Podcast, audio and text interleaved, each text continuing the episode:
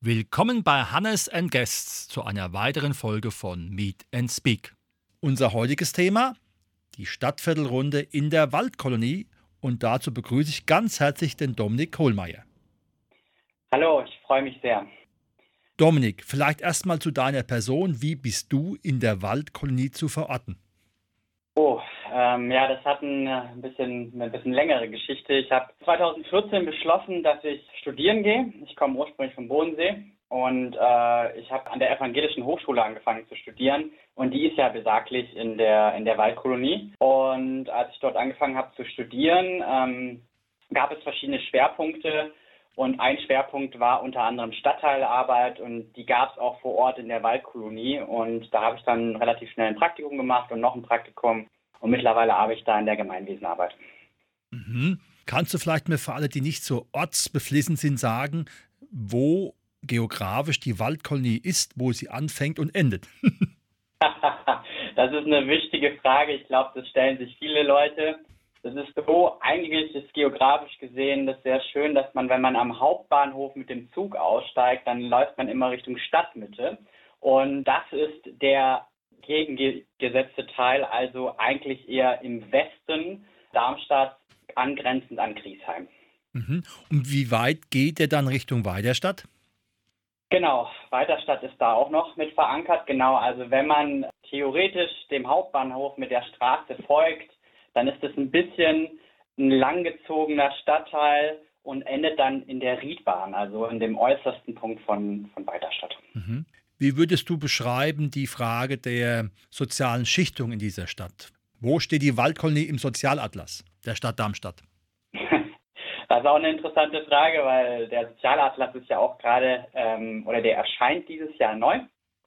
Und es gibt eine sehr heterogene Bevölkerungsschicht, aber es gibt natürlich auch Gebiete mit besonderem Entwicklungsbedarf, nennt man die. Aber auch äh, vielen Darmstädtern ist das bestimmt bekannt. Das ist der Kartenweg Gerborner Weg, eben angrenzend an die Riedbahn. Dort leben vorwiegend viele Menschen, die im Schrottgewerbe aktiv sind. Vielleicht so mal.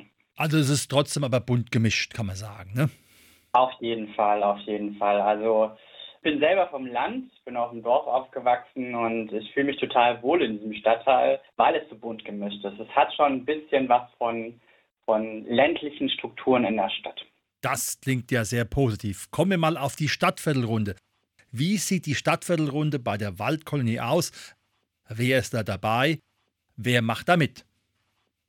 Oh, die Stadtspielrunde gibt es schon relativ lang, also ähm, die gibt es schon seit den 90ern. Und ursprünglich war das mal so eine Idee, dass da wirklich nur Menschen, die hauptamtlich aktiv sind, sich austauschen, sich vernetzen.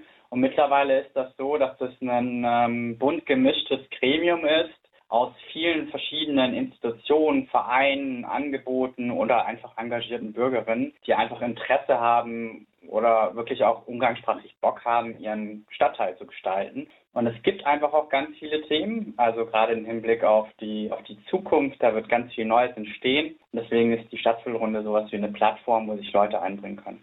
Mhm. Wie sieht die Beteiligung von Bürgern bei euch aus? Lassen wir jetzt mal die Pandemiephase raus. Wie war da das Engagement von den Bürgern und was wird bei euch alles gemacht? Es ist wirklich sehr breit gefächert über 2015 mit der, mit der Starkenburg-Kaserne waren ja auch ganz viele ähm, geflüchtete Menschen im Stadtteil Waldkolonie. Da hat sich dann ein großes Netzwerk gebildet von Ehrenamtlichen, die im Bereich Flucht und Migration aktiv sind. Es gab ein langjähriges Projekt mit der Evangelischen Hochschule, das nennt sich Gemeinsam Leben und Älter werden. Und da sind ganz viele ähm, Seniorenangebote im Stadtteil entstanden. Aber insgesamt, wenn man es beschreiben könnte, deckt die Stadtviertelrunde mit ihren Themen viele, viele Punkte ab und da können sich auch Leute beteiligen. Also das ist so das Daily Business, würde ich es nennen.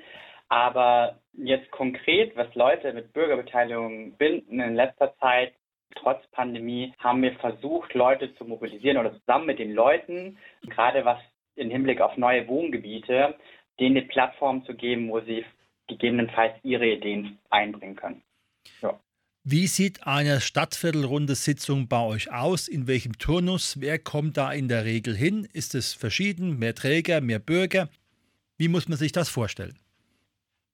Ich glaube, also in der Regel ist das so, dass die ähm, zwei bis viermal im Jahr stattfindet, also eigentlich relativ vierteljährlich. Und besucht wird die, das ist je nach Thema, was gerade ansteht. Also der Sinn dessen, was wir machen, ist schon immer auch, was die Leute gerade bewegt. Und wenn es ein Thema gibt, das die Leute bewegt, dann ist natürlich die, die Beteiligung höher, als wenn es jetzt zum Beispiel ein Thema gibt, wo nur rein Veranstaltungen besprochen werden. Aber in der Regel findet das schon relativ regelmäßig statt. Die Stadtführrunde selber hat verschiedene Untergruppen, die sich zu bestimmten Themen beschäftigen und die gibt es dann auch noch. Also über das Jahr verteilt, wenn Leute Lust haben und ich kann da auch einfach jeden Menschen nur herzlich einladen, kommen Sie dazu, schauen Sie es an, Sie können sich da einbringen, wo Ihre Stärken sind. Genau. Mhm, sehr schön. Wo siehst du die Erfolge der letzten Jahre? Wo sind die für dich fassbar im Rahmen der Stadtviertelrunde?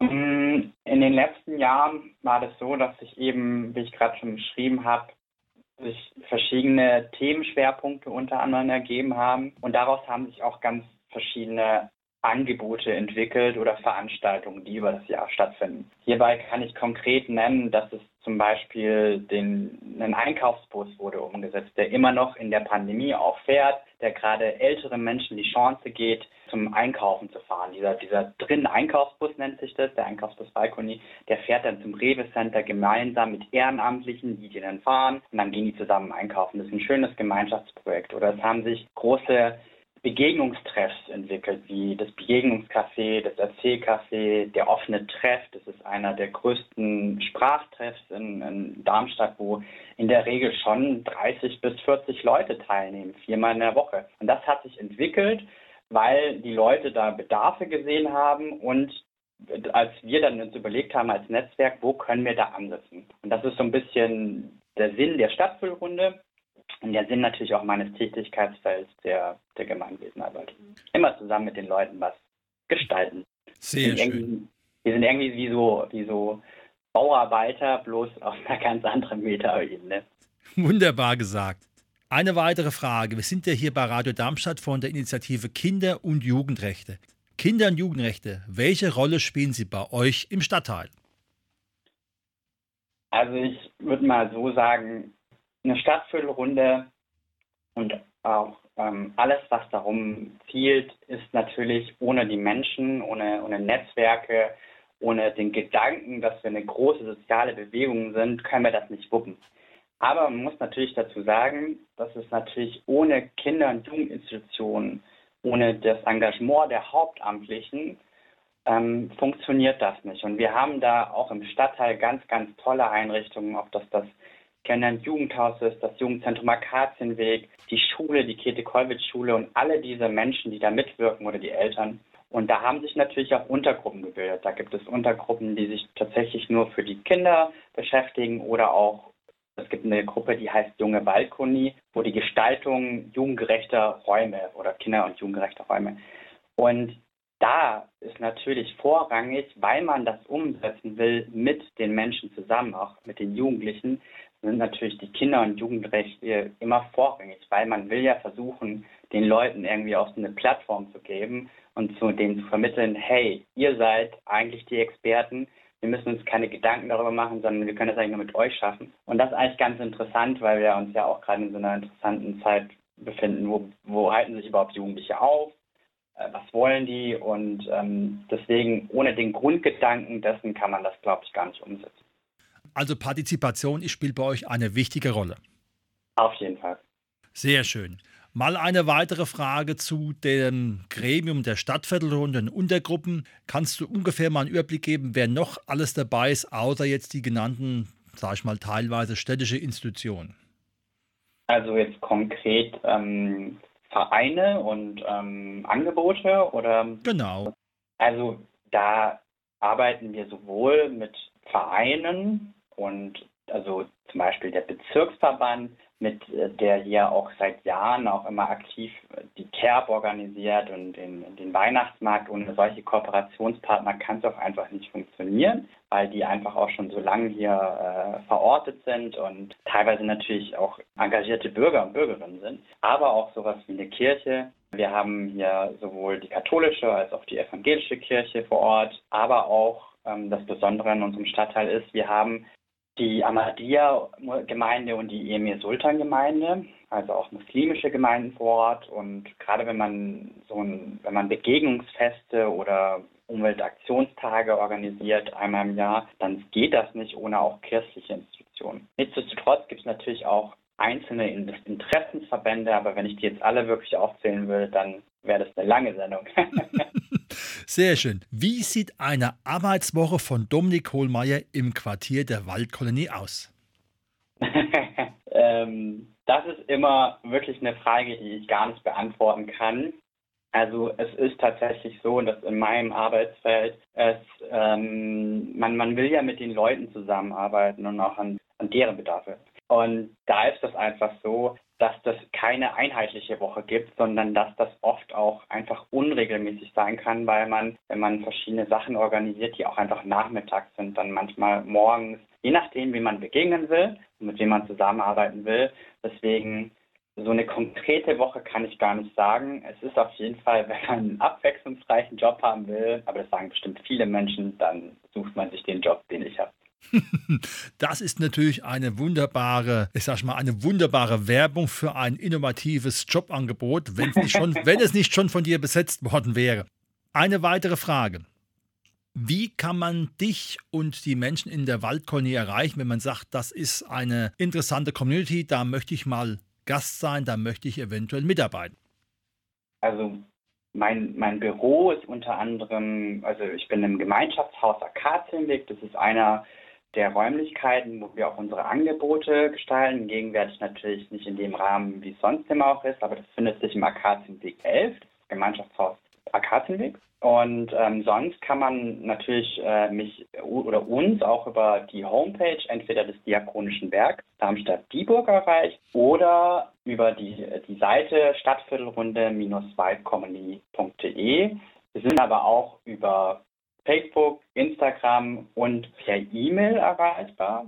Dominik.kohlmeier.diakonie-darmstadt.de Wie soll sich dieser Stadtteil, wie soll sich die Stadtviertelrunde in fünf Jahren entwickelt haben aus deinem Blickfeld? Ähm, dadurch, dass sich hier ja neue Räume entstehen und ähm, die Starkenburg-Kaserne eine Konversionsfläche ist, das heißt, ähm, der, die Bundeswehr ist da gegenwärtig noch drauf und das wird aber, das stand auch schon ganz groß in der Zeitung, in naher Zukunft zum Wohngebiet. Und das angrenzende Gebiet nebendran, der Autoverladebahnhof, kennen wahrscheinlich die meisten Darmstädter, der, das wird auch zum Wohngebiet. Und ähm, ich hoffe, da sind wir auch gerade dran als Stadtviertelrunde, dass man gemeinsam zusammen bei dieser Gestaltung dieser, dieser Baugebiete, dass man es erreichen kann, zusammen mit den Leuten wichtige Impulse zu geben. Weil ähm, meiner subjektiven Meinung nach, und ich arbeite hier auch mit meiner, mit meiner Kollegin zusammen, der Mercedes Wagner, wir sind schon so der Meinung, dass das nur funktionieren kann, wenn man die Leute auch eint und wenn man auch irgendwie versteht, was sind die Anliegen der Menschen, die hier wohnen. Und ich würde gerne in fünf Jahren sehen, das wird leider noch nicht in fünf Jahren fertig sein. Ich glaube, das wird vielleicht in, in acht oder zehn Jahren sein. Deswegen greife ich da ein bisschen weiter weg. Aber falls ich in, in acht Jahren in die Zukunft sehen würde, dann würde ich gerne sehen, dass da so die Impulse der Menschen auch so berücksichtigt werden. Weil es ist total wichtig, weil die Menschen haben hier auch ein, haben hier so ein unglaubliches Wissen. Und ich glaube, wenn die Leute, die es entscheiden würden, das sehen würden und die alle zusammenarbeiten würden, ich glaube, dann wird da was ganz Cooles und Tolles draus entstehen. Sehr schön. Seid ihr als Träger auch noch in anderen Stadtteilen aktiv? Ja, also im Prinzip alle, alle Darmstädterinnen und alle Darmstädter, die das jetzt hören. Ich bin nicht die einzige Person, die das macht. Mein Arbeitsfeld Gemeinwesenarbeit gibt es auch an verschiedenen anderen Standorten. Das gibt es, Hannes, du wirst es wissen, in Eberstadt, da gibt es, das gibt es in Kranichstein, Das gibt es auf Lincoln. Ähm, ich habe jetzt ähm, am 1. Mai in, der Riedbahn in Weiderstadt angefangen. In Heigen gibt es das, im Palast Wiesenviertel. Und wenn Sie mal das sehen und wenn Sie, wenn Sie so Gemeinschaftshäuser sehen und, und solche Angebote, dann, dann trauen Sie sich, da einfach mal hinzugehen. Also ich glaube, A, wir beißen nicht und B, manchmal, manchmal lohnt es sich da einfach mal einen Blick reinzuwerfen, weil ich kann nur von meinen Kolleginnen sprechen. Ich bin eigentlich relativ neu in diesem Arbeitsfeld, aber diese, diese Arbeit gibt es schon länger hier und da sind ganz, ganz tolle Sachen draus entstanden. Aber dazu brauchen wir Sie. Also im Prinzip muss man verstehen, dass wir das nur zusammen schaffen können und ich glaube, das kann ich nur ans Herz legen. Wenn man eine große Masse hat an Menschen, dann kann das auch klappen. Und ähm, genau, an alle Waldkolonisten. Wir haben neulich diesen Quorumsprozess angeregt und äh, wir wollen freiwillige Bürgerbeteiligung für das neue Wohngebiet. Und alle Menschen, die jetzt das gehört haben und sagen, hey, ich habe da auch eine Idee, meldet euch einfach bei uns. Ich glaube, wir hören euch auf jeden Fall zu. Sehr schön. Das war heute unsere Sendung zum Thema Stadtviertelrunde in der Waldkolonie mit Dominik Kohlmeier. Herzlichen Dank. Vielen, vielen Dank.